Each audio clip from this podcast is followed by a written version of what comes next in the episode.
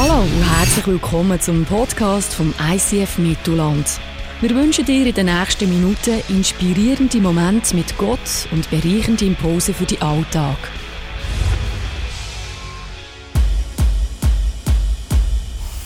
Hast du dich je gefragt, wer er wirklich ist?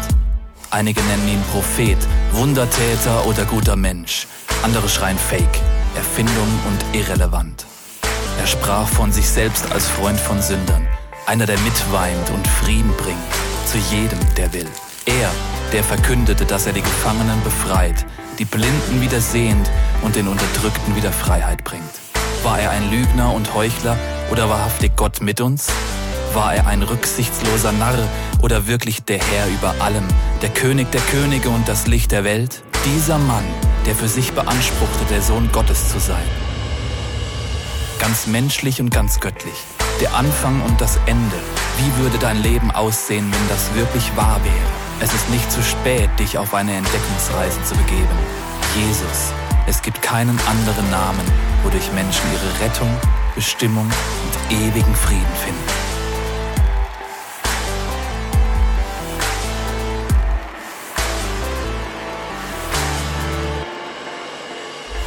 Ja, herzlich willkommen zur ICF Movement weiter Hashtag Jesus Serie auf Ostern her. Ich hoffe, ihr habt euch die Osterhäse schon gekauft.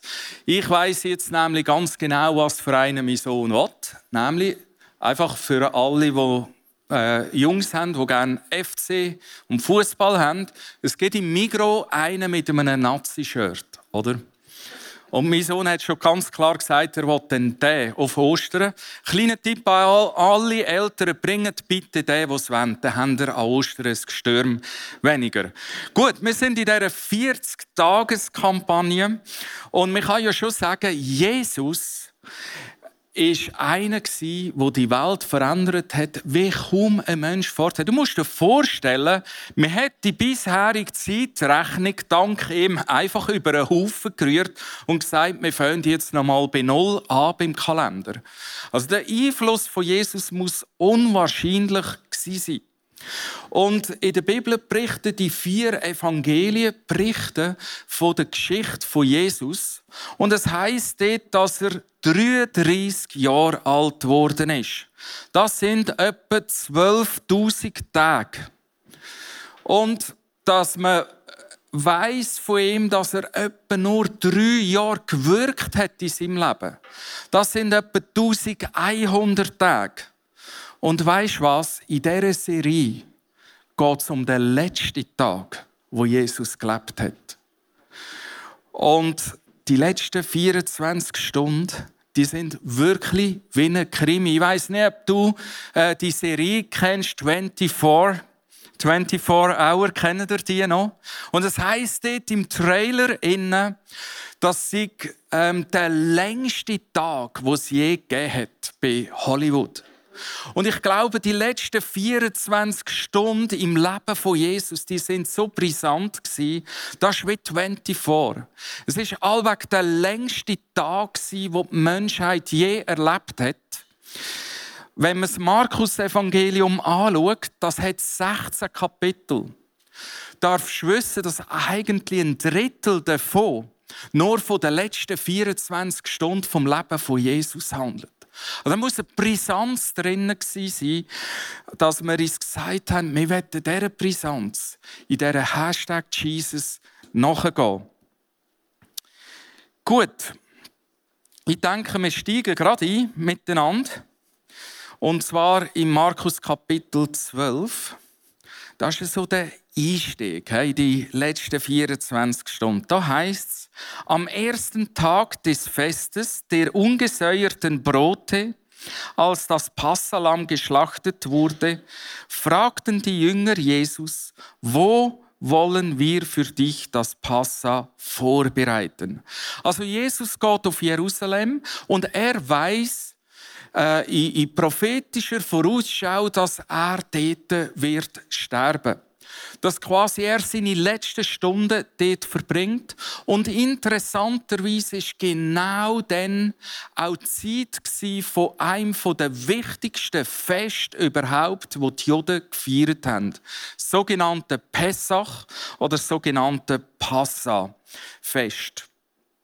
Und um was es bei dem Fest geht, schauen wir einmal ein. Wir wollen uns hier ein bisschen äh, an Text halten, dass wir uns so vergegenwärtigen können, um was es hier geht. Wenn du eine Bibel hast, nimm sie vor. Wenn du eine App hast, nimm, nimm sie vor, weil wir gehen hier in einen Text hier, wo es eigentlich um die Essenz geht ähm, vom Volk vom Gott, äh, von, von Gott. 2. Mose 12, 2 bis 20 richtet den Israeliten aus. Am zehnten Tag dieses Monats soll jeder für seine Familie ein Lamm auswählen. Sie sollen etwas Blut äh, vom Blut der Tiere in eine Schale auffangen und es an die Pfosten und den oberen Türbalken der Häuser streichen, in denen sie das Lamm essen. Noch in derselben Nacht müssen sie das Fleisch über dem Feuer braten. Dazu sollen sie bittere Kräuter essen und das Brot, das ohne Sauerteig gebacken ist. Beeilt euch beim Essen. Ihr sollt für die Reise angezogen sein, Schuhe tragen und eure Wanderstöcke in der Hand halten. So feiert ihr das Passafest, ein Fest für mich, den Herrn. Das sollt ihr niemals vergessen. Darum feiert jedes Jahr an diesem Tag ein Fest für mich, den Herrn. Dies gilt jetzt und für alle kommenden Generationen. Vom Abend des Passafestes an sollt ihr sieben Tage lang nur Brot essen, das ohne Sauerteig gebacken wurde. Sicher sehr fein. Entfernt schon vorher alle Sauerteigresten aus euren Häusern. Versammelt euch am ersten und am siebten Tag zu einem heiligen Fest. An diesen beiden Tagen sollt ihr nicht arbeiten. Ihr dürft nur eure Mahlzeiten zubereiten. So müsst ihr das Fest der ungesäuerten Brote feiern, denn genau an dem Tag, an dem die Festwoche beginnt, habe ich eure Stammesverbände aus Ägypten herausgeführt. Darum sollt ihr diesen Tag Jahr für Jahr feiern, jetzt und in allen kommenden Generationen. Sie erinnerten sich daran, dass sie ein Volk sind, das von das von Gott, von der Gefangenschaft zur Freiheit geführt wurde. Also alle Juden, alle Israeliten bis zum heutigen Tag feiern das Fest wie keins anderes. Und es ist das Fest, äh, das Volk hat etwa 1000 vor Christus äh, in der ägyptischen Gefangenschaft gelebt, sind dort Sklaven Und Gott hat das Volk aus dieser Sklaverei befreit und in die Freiheit geführt. Und das ist etwas, wo sie jedes Jahr feiern bis zum heutigen Tag. Das Pessachfest oder Passafest, es ist ein fröhliches Fest. Du, es ist ein Siebengang-Menü, bei dem alles bis ins kleinste Detail an die Befreiung aus der Sklaverei von Israel erinnert. Wie muss ich mir das vorstellen? Ähm, denk mal dran, du bist geheiratet und hast Hochzeitstag. Und du gehst an jedem Hochzeitstag gehst du ins gleiche Restaurant. Und in diesem Restaurant isst du genau das gleiche Menü.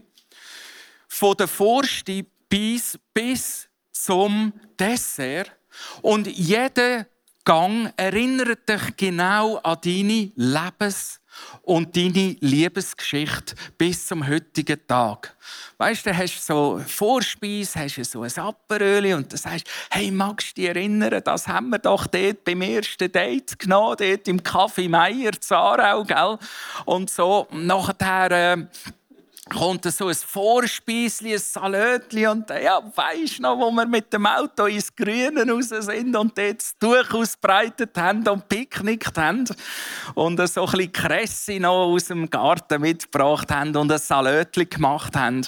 Und der Hauptspeis, weisst ein fantastisches Menü äh, in, in einem Restaurant, wo der, weisst noch, hey, dort sind wir doch im Winter, ist sau kalt gsi, sind wir doch zusammen du, in den Schneeschuhen dort in das Alphütli und haben das Fondue genommen. Und so erzählst du dir Geschichte bis zum Dessert, wo du sagst, ja, und wir haben doch gar nicht mögen, da sind wir noch dort den Hager abgeschlittelt, gell, aus dem Schlitten gefallen zusammen und dann dort noch, hat dann auch ein bisschen Verbarmen gehabt und uns noch ein warmes Küchli rausgebracht. Weisst du noch, oder? Und das ist ähm, das Pessachfest. Das ist eine geniale Idee. Du musst dir vorstellen, irgendein hast denn du Kind und du tust immer in der Reihenfolge vom Menü tust du dir eure Lebens- und Liebesgeschichte erzählen. Und mit der Zeit sind deine Kinder äh, mit am Tisch und sie kommen es jedes Jahr mit überwachsen mit dem auf. Mit der Zeit äh, die Enkel, mit der Zeit Urenkel. Und jede neue Generation ist jedes Jahr wieder an dem Tisch und kommt die wunderbare Liebesgeschichte von euch von A bis Z äh, mit über, so dass mit der Zeit immer schon genau wissen, was sie jetzt dann kommt, oder? Beim Salat, was sie dann wieder erzählen, was sie wieder erzählen dann beim, beim Fondue und was wieder erzählen beim Äpfelküchli am Schluss. Das ist Pessach. Pessach, das Passa, hat Geschichte erzählt. Die wunderbare Geschichte. Ähm, äh, schön im Menü nachher, in einem Siebengang-Menü nachher, wie Gott das Volk Israel aus der Sklaverei heraus befreit hat. Ich werde dir das kurz zeigen, so, äh, das Siebengang-Menü. Ähm, das Erste ist klar, äh, man hat ein Lämmli geschlachtet, gell? Entschuldigung. Ein Lämmli, das daran erinnert, dass der Tod, wo sie das Blut an die Türpfosten äh, da haben, damals, äh, wo es um die Befreiung gegangen ist von den Ägyptens, ähm, äh, Blut äh, so ein bisschen an die Türpfosten da, so dass der Tod an ihnen vorbeigegangen ist.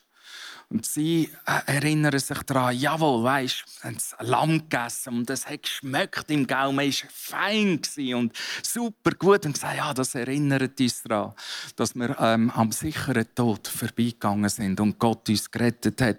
Nachher ist so der zweite Gang gekommen, die ungesäuerten Brot. Wieso ungesäuerte Brot? Ist ja nicht so fein. Das hat mit dem Stress zu tun gehabt, dem oben. Du musst dir vorstellen, das Brot, äh, das damalige Brot hat man in der Regel so zwei, drei Tage aufgehen lassen, ähm, im, im Sauerteig. Aber weil sie gewusst haben, heute Abend ist der Abend, wo wir packen und morgen Morgen sind wir weg, dann ähm, hat, hat Brot, den Sauerteig nicht mehr auftauen und es war so wie ungesäuert. Im Stress haben sie das eingepackt und mitgenommen. Dann haben sie sich daran erinnert, ja genau, oder? das war ja so. Ähm, das, dort äh, weißt, war Stress bei unseren Vorfahren. Sie mussten schnell müssen ausbrechen, aufbrechen in die Freiheit und so weiter. Und nachher haben sie bittere, dritte Gang, musst du dir vorstellen, so bittere, äh, verdörrte Kräuter gegessen, wo sie daran erinnern an all die bitteren Erinnerungen in der Sklaverei. Und es heisst dann in der Anweisung im 2. Mose, dass sie die bitteren Kräuter sollen im Salzwasser dünkeln und dann essen. Weil Salzwasser steht dafür, dass ähm, für all die Tränen, wo unser Volk, unsere Vorfahren vergossen haben, damals in der Sklaverei. Und nachher ist es so, da so ein Paste haben sie gemacht, das ist aus Äpfel und Mandeln. Kennt jemand die Paste? Da kann man sonst in einem israelischen Kochbuch nachkochen. Das war so eine Paste. Ähm, eine klebrige Paste, eine Art, die erinnert hat an Ziegel die sie müssen herstellen für die Pharaonen ähm, in der Sklaverei in Israel. Das heißt, die Paste hat sie daran erinnert an den Schweiß, an den Stress, an den Krampf, bis zur Erschöpfung, die sie hatten bei dieser Ziegelherstellung. Und nachher, als nächstes, sechsten Gang, haben sie ein Ei gegessen. Wieso sei? Es hat daran erinnert, dass ein neuer Anfang kommt. Dass für sie neues Leben kommt. Dass ein Leben kommt, neues Leben kommt, wo sie in die Freiheit hineinführt. An das haben sie sich erinnert. Und dann, liebe Leute, in der Anweisung, ich weiß nicht warum, heisst es, nachher haben sie vier Gläser Wein getrunken. Einfach, nicht einfach nachmachen jetzt, weil wir wissen ja auch nicht, wie lange es fest war. Mama, ich weiss es schon, kannst du nachlesen. Dann ist es dann auch nicht mehr so viel, oder? Dann haben sie vier Gläser Wein getrunken und jedes Glas hat eine Symbolik gehabt und hat sie sollen daran erinnern, als Versprechen, der Bund, wo Gott mit dem Volk von Israel gemacht hat, dass er eben, dass er eben das neue Leben wird schaffen, dass er sie aus Israel, also aus Ägypten, wird raus befreien. Gottes Volk hat sich schon immer definiert als ein Volk, wo in die Freiheit geführt wird. Und da hat man gefeiert mit dem Pessachfest, mit dem Passafest. Man hat gefeiert, dass man als Volk ein Teil ist von einem größeren Puzzle. Dass man ein Teil ist von einer größeren Geschichte, wo Gott mit dir und mit mir schreiben will. Und wir als seine Kinder sind Teil dieser Geschichte. Du musst dir jetzt wie vorstellen, und Jesus ist in Jerusalem mit seinen zwölf Freunden und sie organisieren jetzt miteinander das Passa-Fest. Zwei, drei Freunde hat er geschickt, die Jünger rasch in den Tempel, gehen ein Lämmchen schlachten und nachher zurückbringen und marinieren. Dann haben sie einen Raum gesucht, haben sie irgendwo in einem Obergemach haben sie äh, einen Raum gemietet miteinander, wo sie das feiern können. Und das Pessach ist fröhlich zu und her gegangen. Sie haben geschwätzt, sie haben diskutiert, sie haben es lustig gehabt und haben es genossen. Und du weißt, so, wenn du es ein bisschen lustig hast, kennst du es vielleicht von den Geschäftsessen. Irgendeines machst du es, oder? Mit dem Chef. Und äh, Jesus hat seinen Mitarbeitern, seinen Freunden, das kannst du im Johannes 3 nachlesen, quasi das Duzis angeboten an diesem Fest und sagt, von jetzt an nenne ich euch nicht mehr meine Mitarbeiter, sondern ich nenne euch meine Freunde. Kannst du dir vorstellen, Petrus sagt, yeah, endlich tut sie es mit dem Chef, ich bin jetzt der Freund vom Chef und so. Haben sie noch ein bisschen rumgeplöffert, oder? Und nachher ähm, sagt Jesus fast im gleichen Atemzug, ja, und Judas, weißt Du wirst mich verraten in den nächsten 24 Stunden. Äh, darum nenne ich dich ab jetzt Freund. Nachher sagt er zum Petrus: Hey Petrus, du wirst mich verlügen in den nächsten 24 Stunden. Und darum nenne ich dich ab jetzt Freund. Weißt du, was ist los mit dem? Und zu allen anderen sagt er: Hey, ihr werdet mich alle zusammen verlassen. Und weil ihr mich verloren werdet, nenne ich euch meine Freunde. Bam. Hat er schon ein Glas Wein zu viel gehabt? Hat er schon eins am Senden? Was ist los mit Jesus? Kannst du dir vorstellen, wie die Stimmung in Keller runtergerasselt ist an diesem Fest mit feinem Essen und Trinken, wo sie sich ein ganzes Jahr immer darauf freuen? Saust die Stimmung in Keller runter. Und so einen oben drauf sagt nachher äh, Jesus noch, und schaut, weil ihr ab jetzt meine Freunde sind, tue ich euch noch die Füße waschen.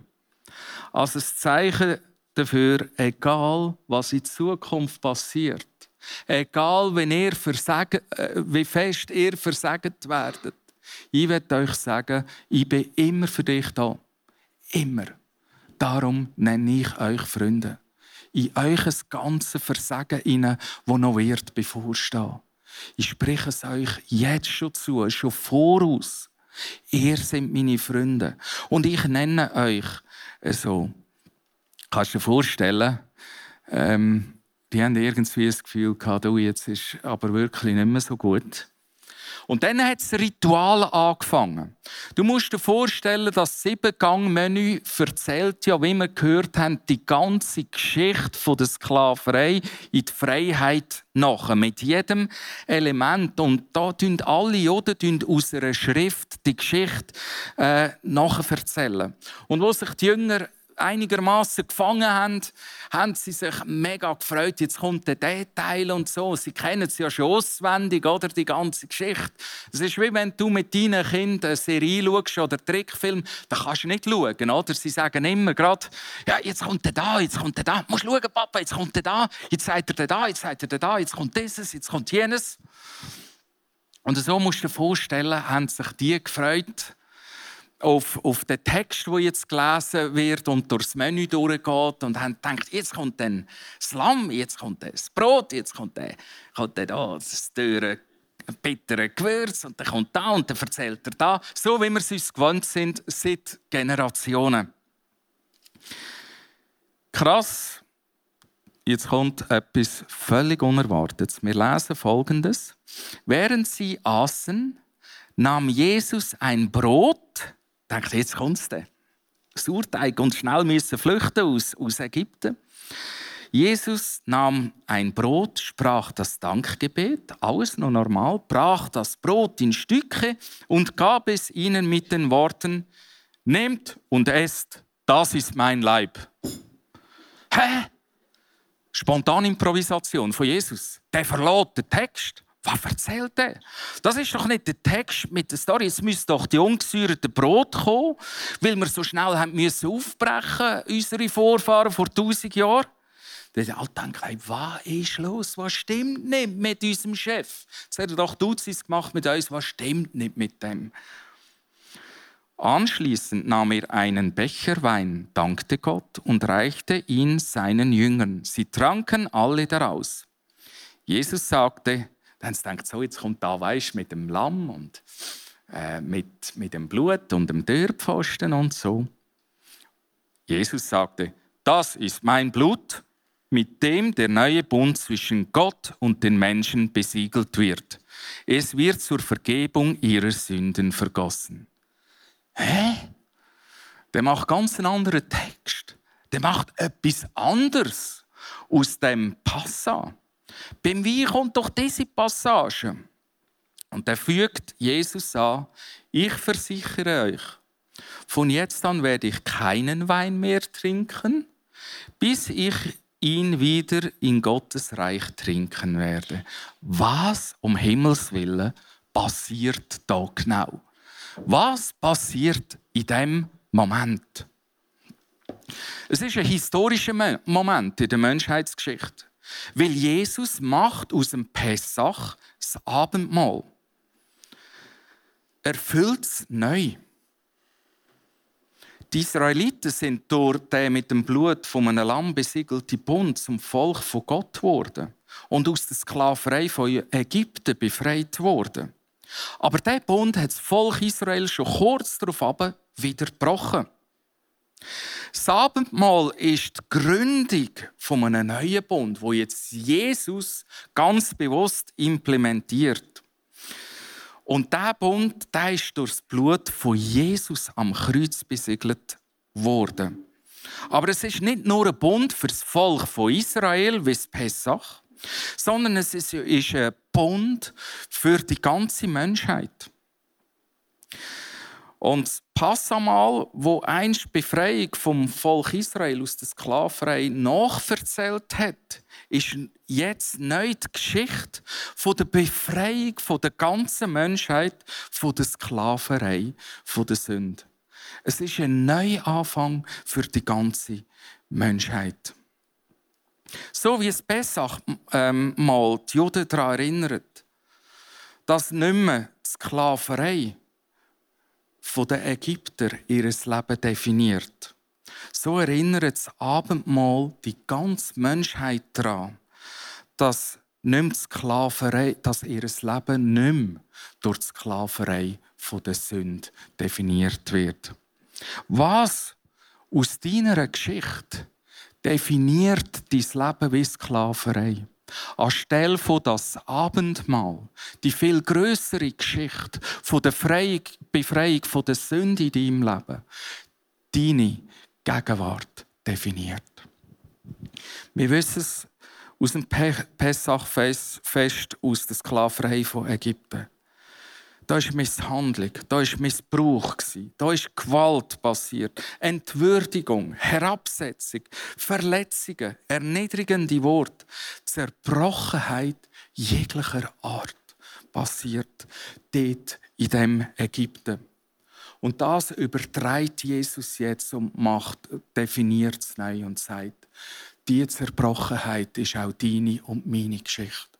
Und die Frage, die gute Nachricht ist, du musst deine Gegenwart nicht definieren lassen von der Zerbrechlichkeit von deiner Vergangenheit, wo dich prägt, sondern du darfst sie vom Abendmahl äh, definieren lassen. Das Abendmahl erinnert uns daran, dass das alles Sachen sind, wo wir erlebt sind, durch die wir uns nicht mehr bestimmen lassen müssen, wenn wir das nicht mehr wollen.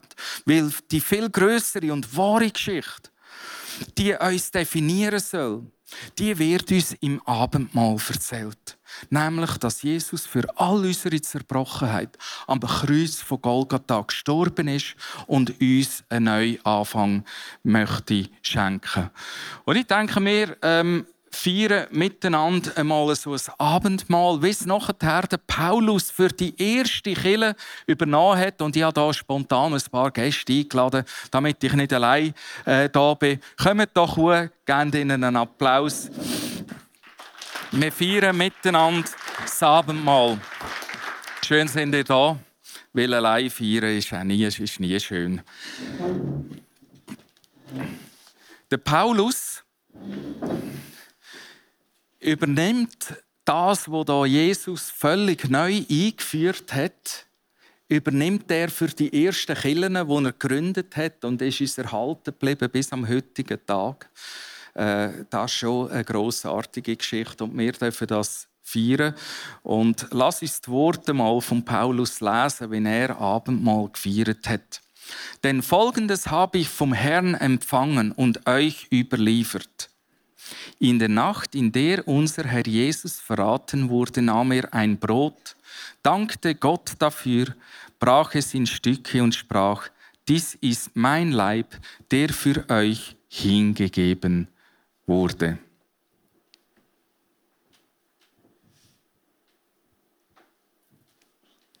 Feiert dieses Mal immer wieder und denkt daran, was ich für euch getan habe, so oft ihr dieses Brot esst. Ebenso nahm er nach dem Essen den Kelch mit Wein, reichte ihn seinen Jüngern und sprach, dieser Kelch ist der neue Bund zwischen Gott und euch, der durch mein Blut besiegelt wird. So oft ihr aus diesem Kelch trinkt, denkt an mich und an das, was ich für euch getan habe. Denn jedes Mal, wenn ihr dieses Brot esst und aus diesem Kelch trinkt, verkündet ihr, was der Herr durch seinen Tod für uns getan hat, bis er wiederkommt.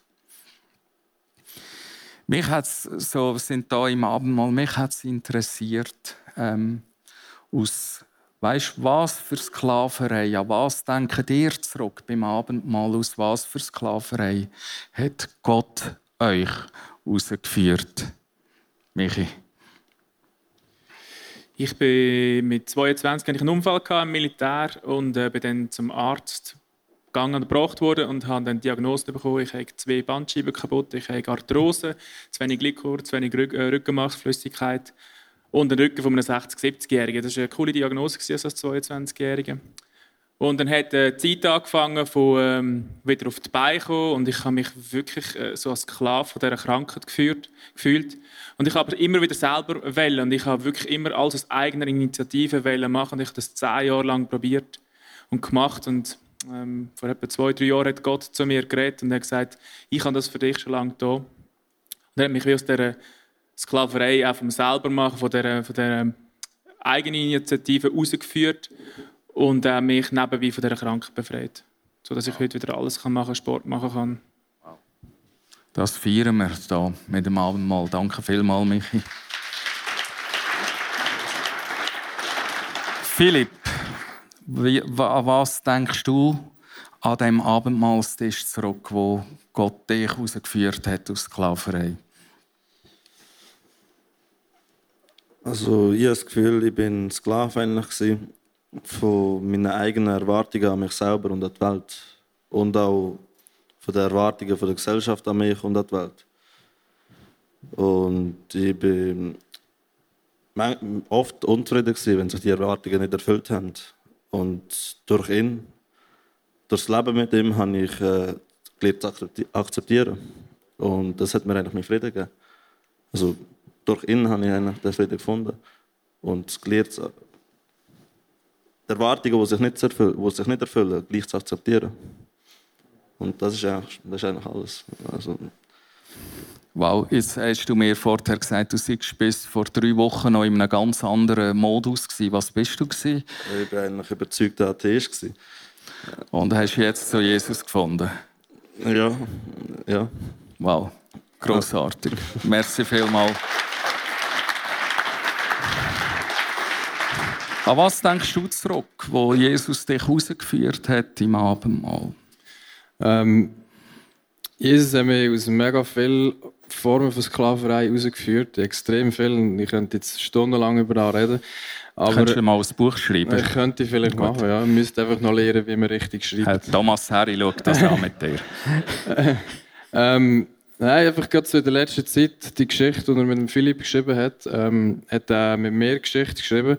Äh, wir haben eigentlich den Auftrag von Jesus an uns immer mega beschäftigt, beziehungsweise Druck ausgelöst, dass wir sollen Zeugen sein von ihm und Jünger machen. Und ich habe das mehr verstanden, so gang aus und erzähl jedem von Jesus. Und das kann nicht genug sein und du musst und du musst. Und das ist eigentlich auch eine Form von Sklaverei, die er mich einfach in den letzten Monaten, im letzten halben Jahr mega davon befreit hat. Und ich habe den Auftrag einfach verstehen, als sind Zeugen und erzählen von dem, was sie erlebt haben. Und das ist für mich pure Freiheit geworden. Wow. Und ihr kennt einander ja. Das ist ja eigentlich eine gemeinsame Geschichte, oder? Genau, das ist unsere gemeinsame Geschichte. Wow. Grossartig. Merci ja. vielmals, Roman. Lucy. Ja, also ich habe einfach mega lange immer das Gefühl gehabt, dass ich so muss in die Gesellschaft passen, dass man, aber wenn man in die Gesellschaft will passen oder kann passen, dass man dann irgendwie so lange blonde, gerade Haare muss haben oder auch braune, aber sie müssen lang und echt gerade sein. Und Jesus hat mich mega frei gemacht und mich von dieser Versklavung, von dem Denken frei gemacht, indem er mir einfach gesagt hat, hey, look, du bist so richtig da und du bist so richtig, so wie du aussiehst und wie du bist. Wow. Grossartig. Und das Abendmahl ist dazu da, uns immer wieder an das zu erinnern. Äh, wir können das feiern in der Kirche jeden Sonntag, wir können es als Families feiern, wir können es mal mit Freunden feiern, mit Small Group, damit diese grossartige Botschaft nie vergessen geht in unserem Leben. Danke vielmals, dass ihr da gewesen.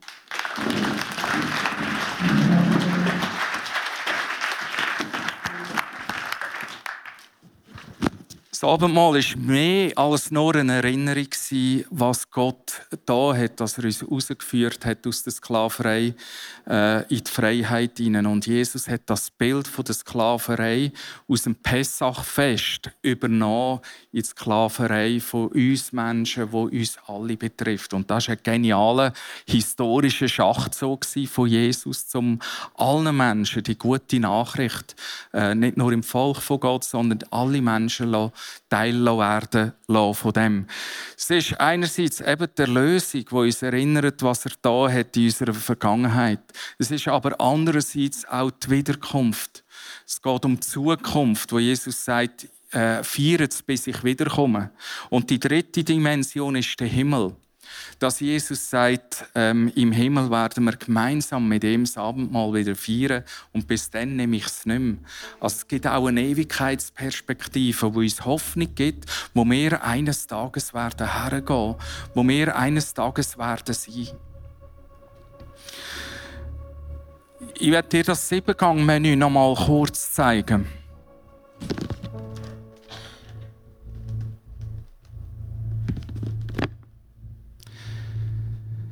Frage ist, was definiert dich in deinem Leben aus deiner Geschichte mehr als die Geschichte und Reise, die viel größere Geschichte, wo dir im Abendmahl erzählt wird? Von dem, dass Jesus für unsere Sünden am Kreuz gestorben ist, wir einen neuen Anfang dürfen sie haben. Jesus uns seine Freunde nennt, obwohl sie hässlich versagt haben.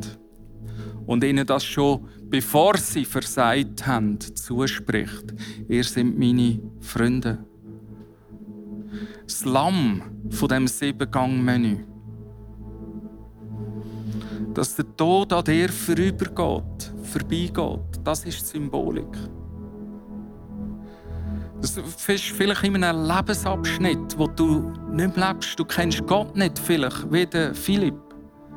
Du hast alle Erwartungen an die Gesellschaft, aber glaubst nicht, dass es einen Gott gibt. Und weißt du was?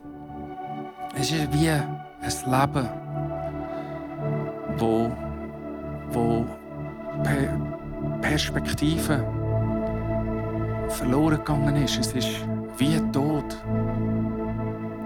die ungesäuerten Brot, die daran erinnert, hey, ähm, sie sind schnell aufgebrochen. Sie sind schnell aufgebrochen. Jesus hat sie herausgefordert, schnell zu packen und aufzubrechen. Vielleicht bist du gefordert, in einem Punkt schnell aufzubrechen. Und der Freiheit entgegenzulaufen. Sachen, die dich mehr definieren als das Abendmahl. Oder wenn du Jesus nicht kennst, der Zuspruch, brich schnell auf. Komm zu mir. Ich nenne dich mein Freund mit allem, was du verbockt hast in der Vergangenheit und in der Gegenwart. Die bitteren Kräuter, all die Erfahrungen, die bitteren Erfahrungen aus deinem Leben, die dich definieren, die dich prägen, die Dimension haben, wo Jesus sagt, nein, nein, im Abendmahl wird viel größere Geschichte geschrieben. Orientier dich an der. Lass deine Bitterkeit los. Lass es nicht definieren. Lass das Abendmahl und die größere Geschichte von Jesus, von Gott mit dir, dich definieren.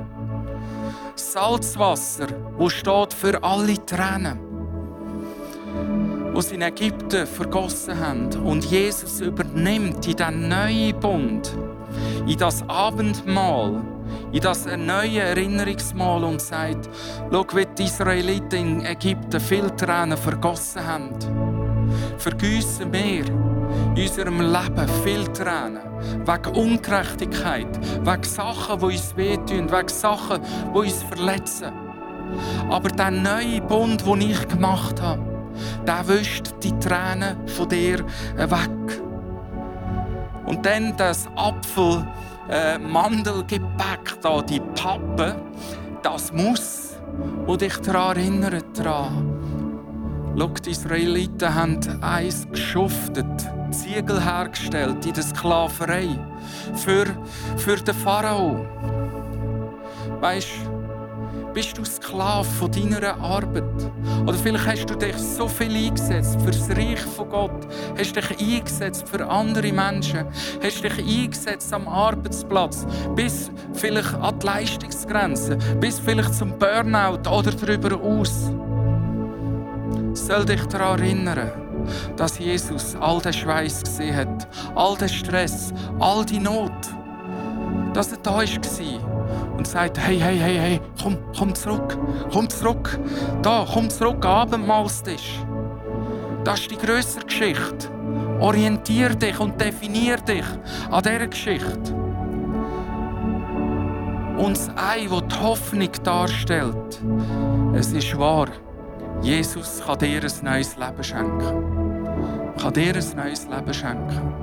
Und der Wein, was das Versprechen ist, dass der Bund, den er mit dir geschlossen hat, gilt. Dass der gilt. Ich werde dich einladen an Abendmahlstisch heute. als Einstieg in die Hashtag Jesus-Serie mit dieser Perspektive.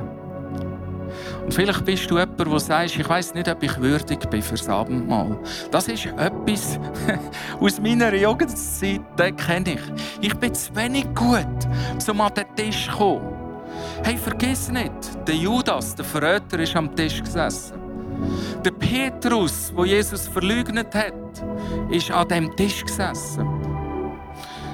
Und alle anderen, die ihn nachher verloren haben, sind alle an dem Tisch gesessen. Das Bild zeigt mir, du bist herzlich eingeladen.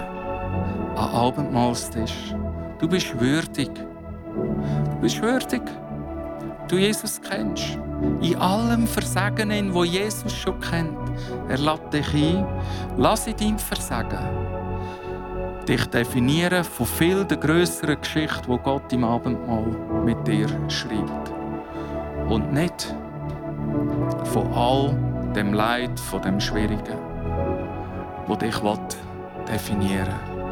Das ist die Geschichte, die große Geschichte von Jesus. Und wenn du ihn nicht kennst, kannst du mit dem Abendmahl sagen, wie vielleicht der Philipp vor drei Wochen, ab jetzt hocke ich auch an den Tisch. Ich will meine restliche Geschichte von meinem Leben, die ich kann, mit dir anfangen schreiben. Weil du mich liebst, Freund nennst, über alles Versagen raus.